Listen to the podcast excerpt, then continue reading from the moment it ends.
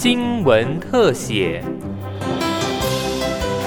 听众朋友您好，欢迎收听今天的新闻特写，我是林雨晨。立法院在上会期成立修宪委员会，不过因朝野抗争，至今尚未召开会议讨论。而立法院第十届第三会期即将在二月二十六号开议，若朝野协商达成共识，修宪工程可望正式启动。立法院院长游锡坤表示，目前朝野立委已经提出四十多项修宪案，有三十多案完成议读程序。他站在立法院国会行政立场，不会预设哪案通过或不通过。看起来各政党都有很多的倡议。很多的提案，但是各政党有共识的，就只有十八岁公民权。所以，我们当然很希望，就是说啊，既然有共识，我站在国会行政的立场，既然四党都有共识，当然我的立场就很希望，就是让他通过，因为各党派都有共识啊，所以。我站在国会行政的立场，我愿意啊，就是尽力来跟四大党团及其他的委员，大家共同来推动，让现在社会上啊普遍非常关心，先进国家都已经用十八岁的参政权，那我们希望台湾啊能够跟得上时代，就让十八岁公民权能够顺通过。而目前朝野四十多项修宪提案中，就有十五项提案跟十八岁公民权相关，其余还包括废除考试院及监察院、阁魁同意权。修宪门槛下修、动保权入宪等提案，不过多数人待朝野讨论凝聚共识。而现行修宪门槛相当高，需要朝野取得高度共识才有推动可能。民进党团干事长刘世芳指出，将透过府院党及党团四边的平台沟通机制凝聚共识，提出一个统一的修宪版本。在这之前，对于各党的提案都保持开放态度。我们认为说要凝聚全民最大的共识，尤其是最后呢，依照我们现在的这个修。宪的那个程序呢，最后要有一个公民复决，好，那这个公民复决是超高门槛。那既然要公民复决的程序的话，我们认为说，在这处理的过程当中，让他能够呃海纳百川，然后。呃，接受各种不同的意见，然后提出最后的公示版本。就民进党也会有一个最后的一个共识版本，然后再跟这个其他的党团一起来协商。我想这个是会比较重要。我们会侧重的是说，在修宪的过程当中，是一个仍然维持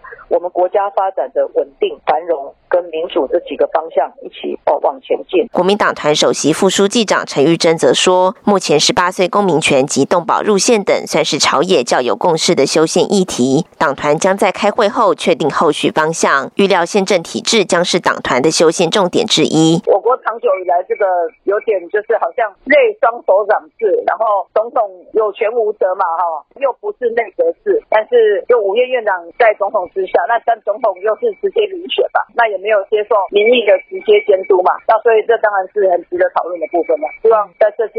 修宪中可以把这个确定的比较清楚。民众党团指出，去年在朝野各党的共识下，立法院成立了修宪委员会。民众党团也提出十八岁公民权修宪提案，目前已于第二会期通过一读程序。另外，有关废考监及降低修宪门槛等提案，也已经寻求联署，希望本届会期中朝野能积极取得共识，完成修宪，回应社会期。期待立委张其禄说：“我们当然也有我们的一些特色哈，在这个修宪的主张里面，比如说这个还政于民的这个公民提案，其实目前从二零零五年修宪第七次修宪之后哈，立法院变成唯一的国会哈，那修宪权的话就是只有从立法院这边提案，然后交予国民这个去公决。那其实在这个部分哈，其实也限制了哈这个公民的这个提案的这个部分哈，所以我们在这次的修案版本里面哈，在降低门槛里面，我们也有啊提出所谓的这个由公民直接提案，好就是还政于民的这个做法。”时代力量党团先前则是提出五大宪改主张，重点将落在废除考监两院、下修修宪门槛及十八岁公民权等修宪提案。党团总召邱显志指出，希望各党团有共识的部分优先处理，其他议题可再进一步讨论协商。我国最近一次修宪是在二零零五年，当时将修宪门槛提高到需要有四分之一立委提议、四分之三出席、出席委员四分之三决议，才能提出宪法修正案。在于公告半年后，经中华民国自由地区选举人投票复决，有效同意票过选举人总额的半数，以此推估，修宪案必须由立法院至少二十九名立委提议，超过八十五人出席并获得朝野支持，而成案后还需交由公民复决。推估至少需有九百六十五万以上选举人投下同意票，才能跨过修宪的高门槛。